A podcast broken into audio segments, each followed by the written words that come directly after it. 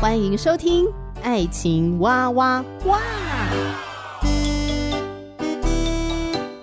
我是史哥哥，我是天天妹。各种情感话题，挖掘深度与广度，挖出感动与温度，为其中的美好惊叹不已。哎，是惊叹还是惊悚啊？以轻松漫谈的方式畅聊各种情感话题。爱情啊，我挖我挖我挖挖挖。欢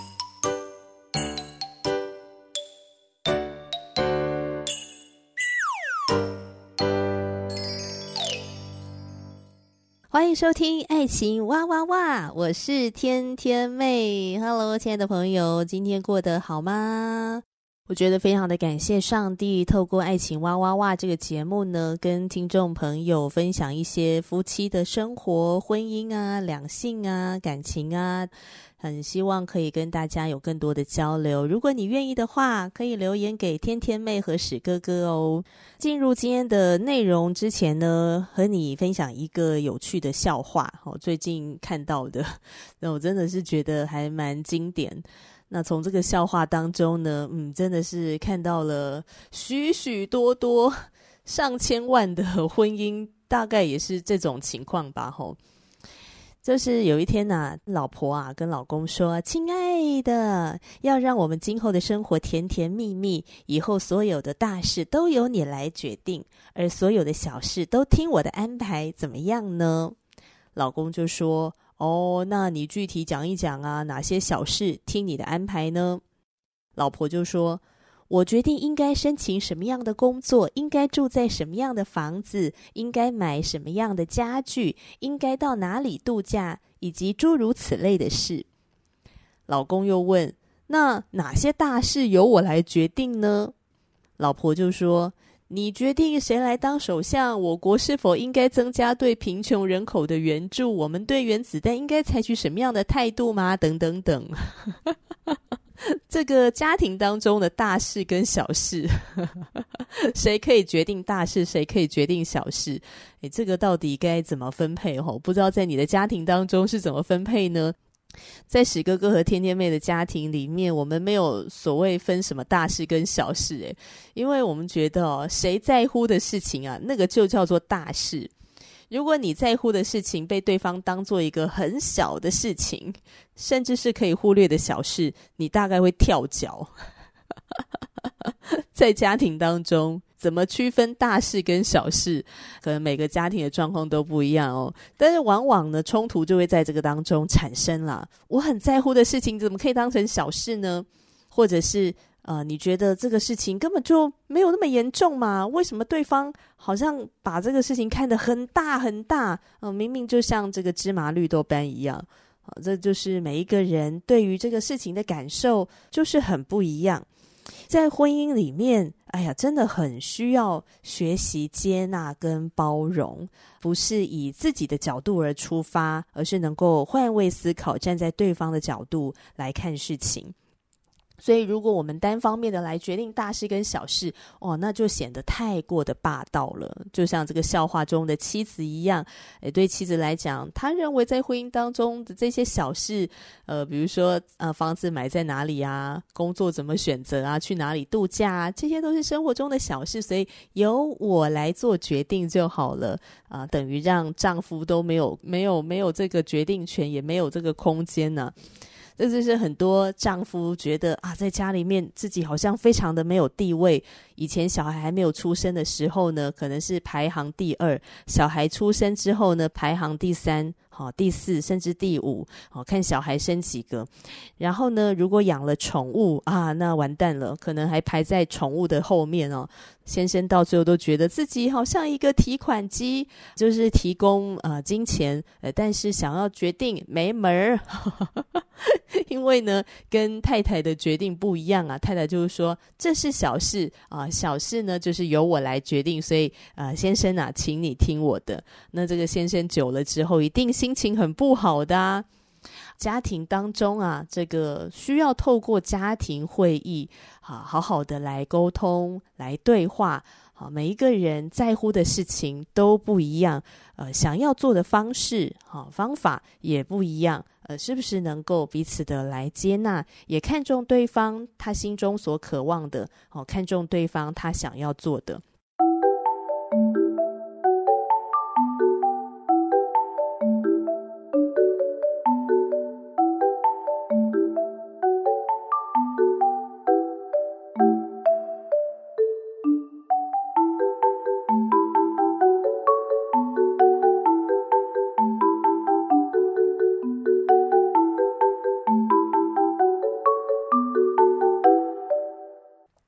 在幸福说明书当中呢，继续要来分享的哈，就是在家庭里面呐、一个家庭能够和谐、能够融合呢，是因为这群人呐、他们在上帝的恩典当中一起来成长。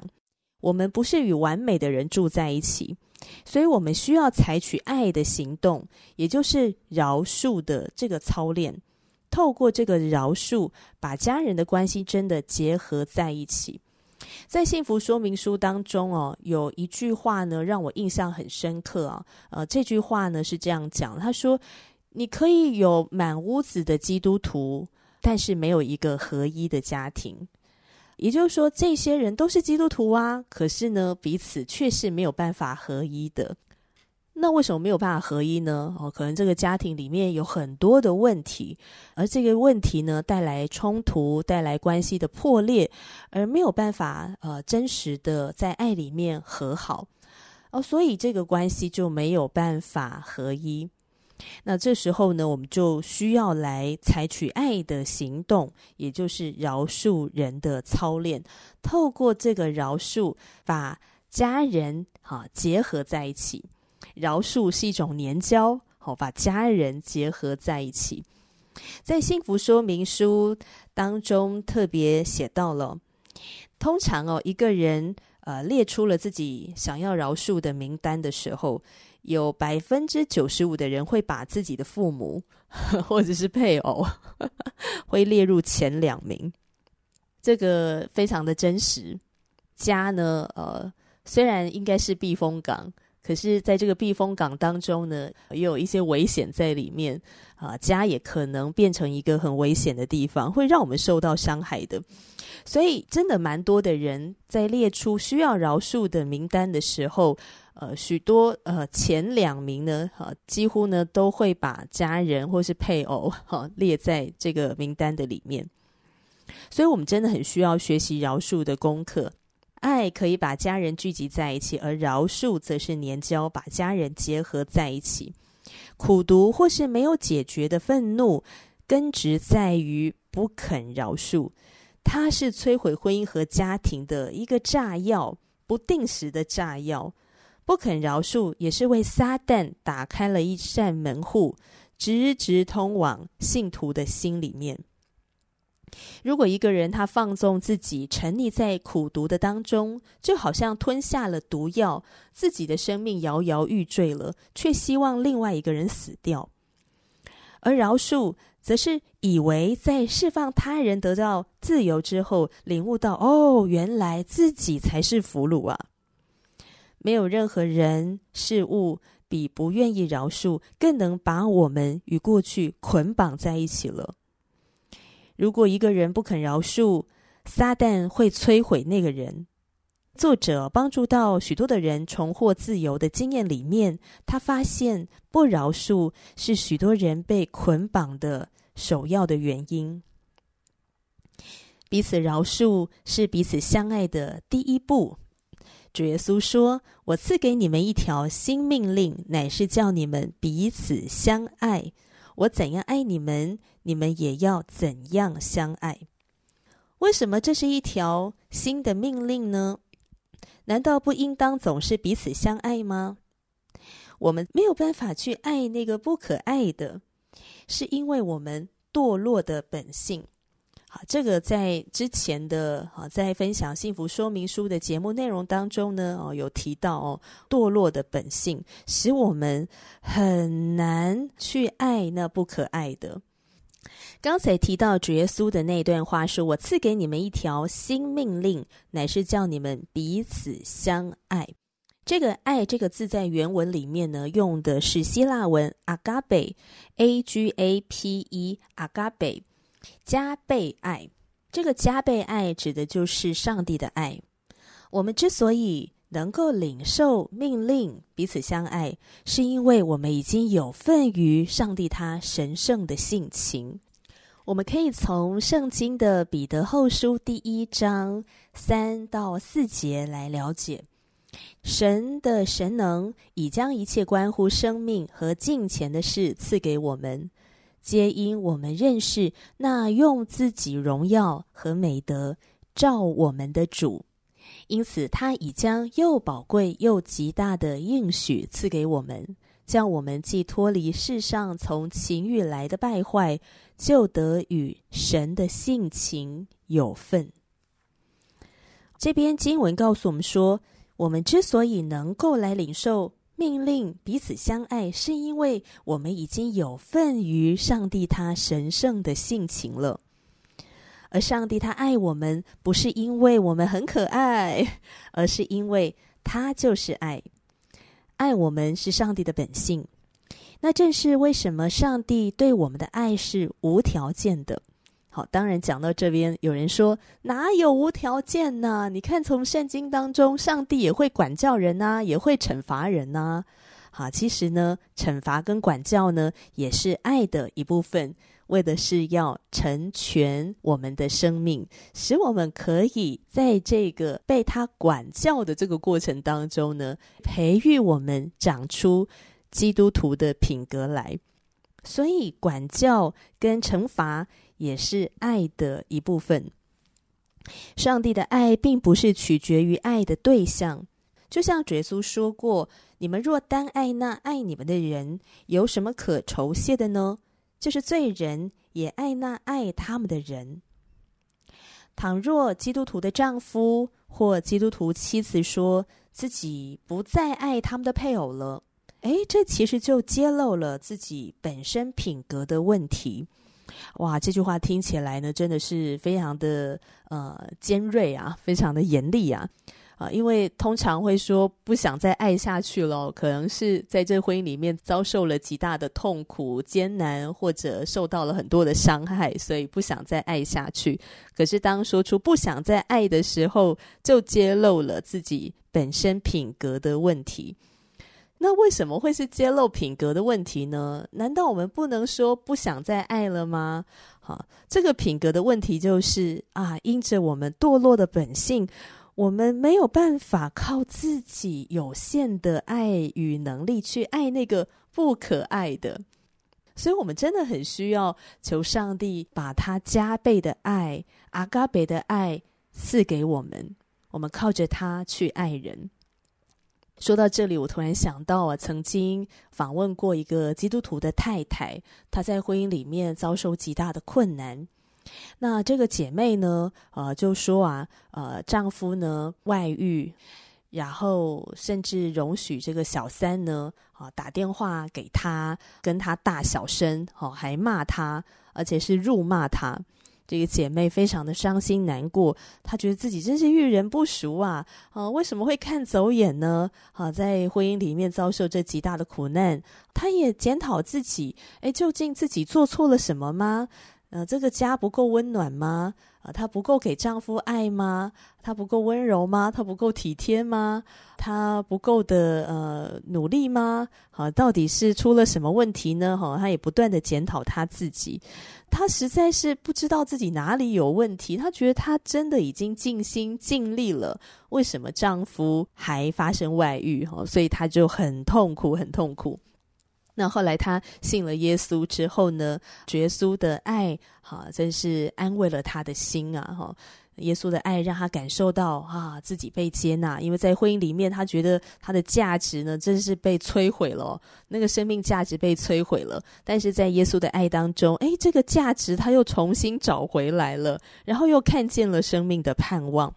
有一天，他在跟耶稣祷告的时候，他就问耶稣说：“主啊，我觉得自己在婚姻当中尽心竭力啦，那我到底要怎么祷告呢？难道我真的有做错什么事情要悔改吗？”好，后来呢，他就在这个祷告的当中呢，就思想到主耶稣对世人的爱是怎样的一份爱，好，是呃一份不求回报的流血舍身的爱。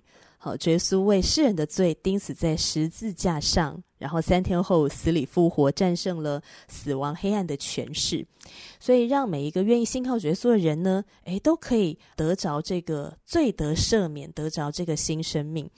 那他从耶稣为世人舍命的这个事情，他体会到什么？他体会到的是，哦，主啊，我没有办法像你这样，可以这样的去为了爱罪人。而流血牺牲生命，我没有办法，我做不到。然后他就从这个当中体会到，他真是一个罪人。他就突然明白到，他要为什么而悔改，为着自己是一个罪人。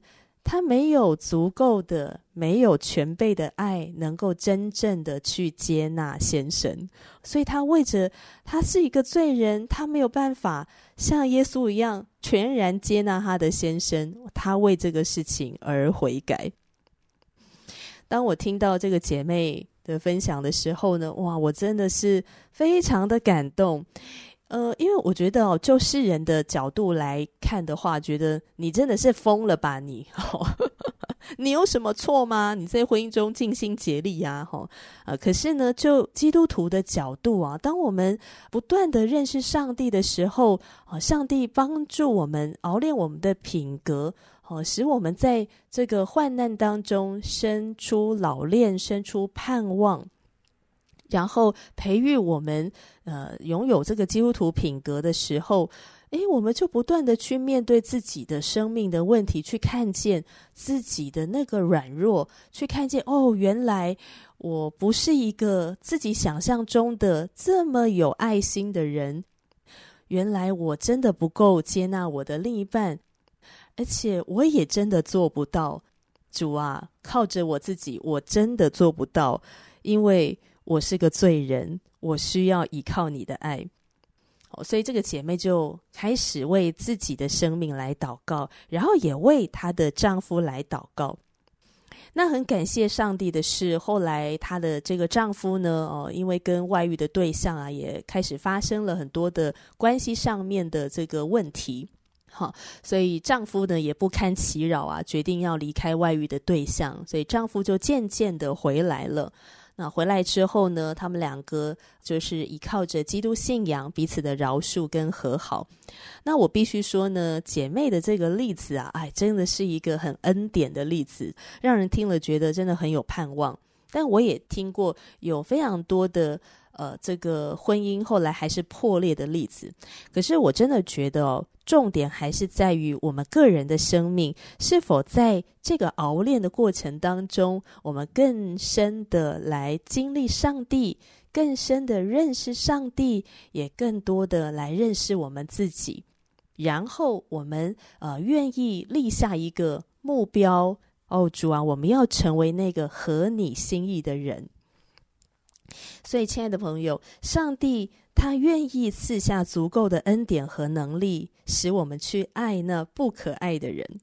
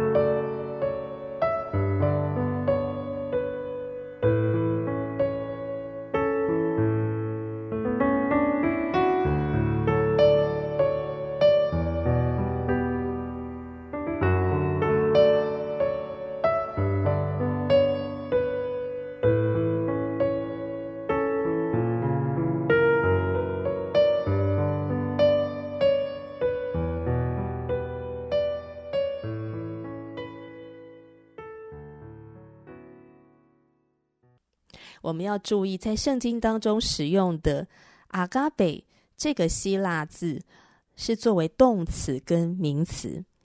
当阿嘎贝这个字被用作名词的时候，它指的是上帝的品格。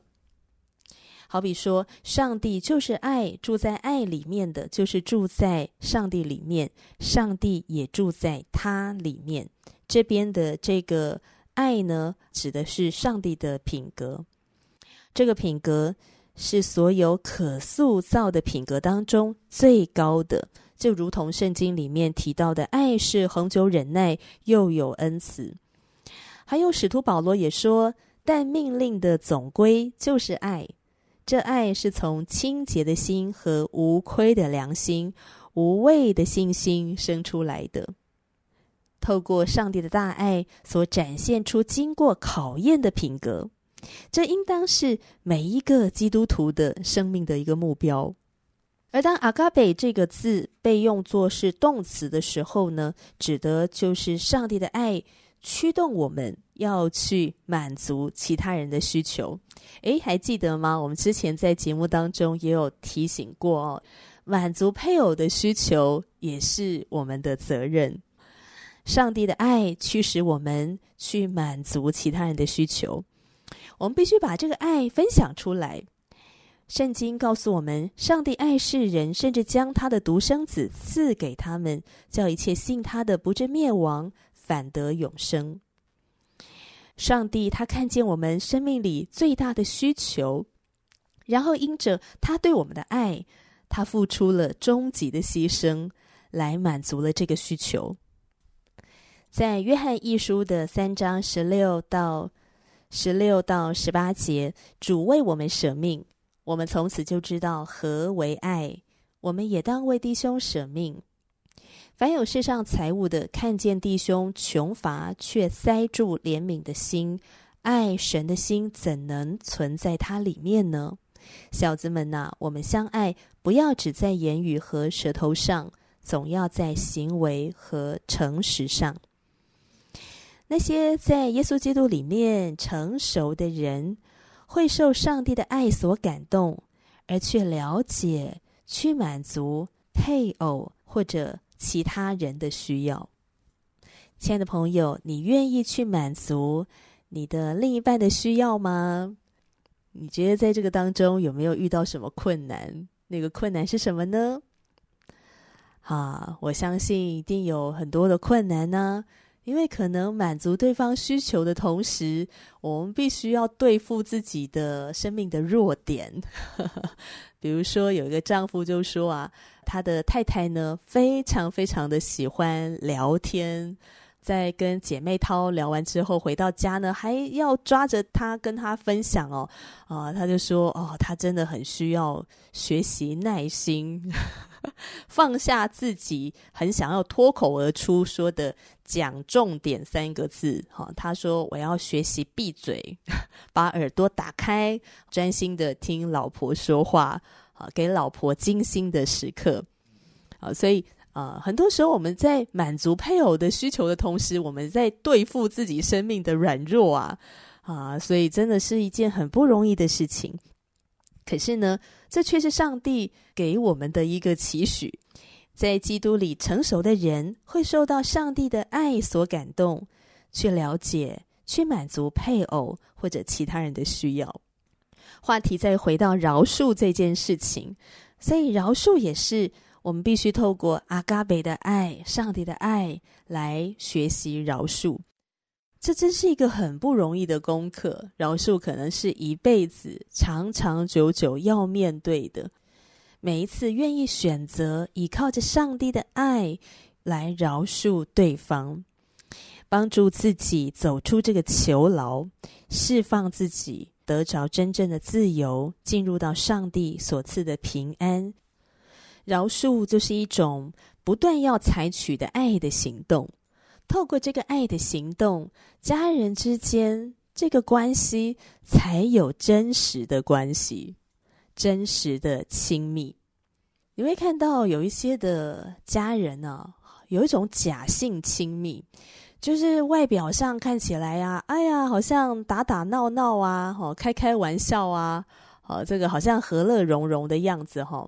嗯，但是呢，其实井水不犯河水，他们会故意呢去回避一些重要的话题。为什么？呃，因为呢会有这个张力出现，所以为了不要产生冲突，为了不要有这个张力，所以有一些的话题呢就尽量避免不要去谈，维持一个表面的和平，假性的亲密，这是很可惜的，也是虚假的。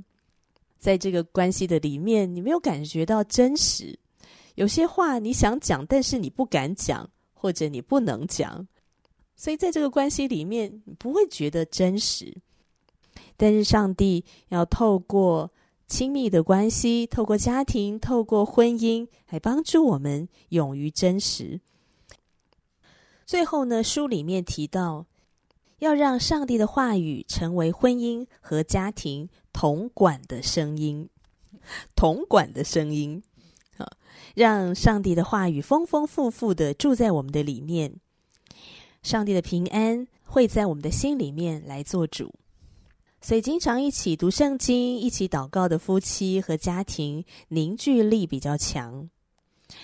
凡是有害于基督徒生命成长的电影啊、音乐啊、杂志啊，哦，这些资讯呢，呃，到底能不能在家里面出现呢？诶，这真的是考验了每一个家庭成员的智慧了。撒旦会激起许多的声音，让我们与上帝为敌，而且呢，也与家人为敌。世界的掌权者，也就是谎言之父。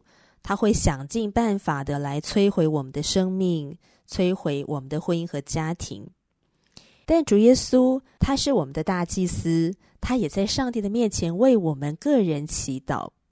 主耶稣曾经这样的祷告，是在约翰福音第十七章十五到十九节，这边写到说：“我不求你叫他们离开世界，只求你保守他们脱离那恶者。”或者说脱离罪恶，他们不属世界，正如我不属世界一样。求你用真理使他们成圣。你的道就是真理。你怎样差我到世上，我也照样差他们到世上。我为他们的缘故，自己分别为圣，叫他们也因真理成圣。圣灵就是真理的灵，会引导我们进入所有的真理。并且真理会释放我们得着真正的自由，顺着圣灵，我们就能够成为上帝呼召我们要成为的丈夫和妻子。让我们学习砥砺彼此的品格，满足彼此的需求。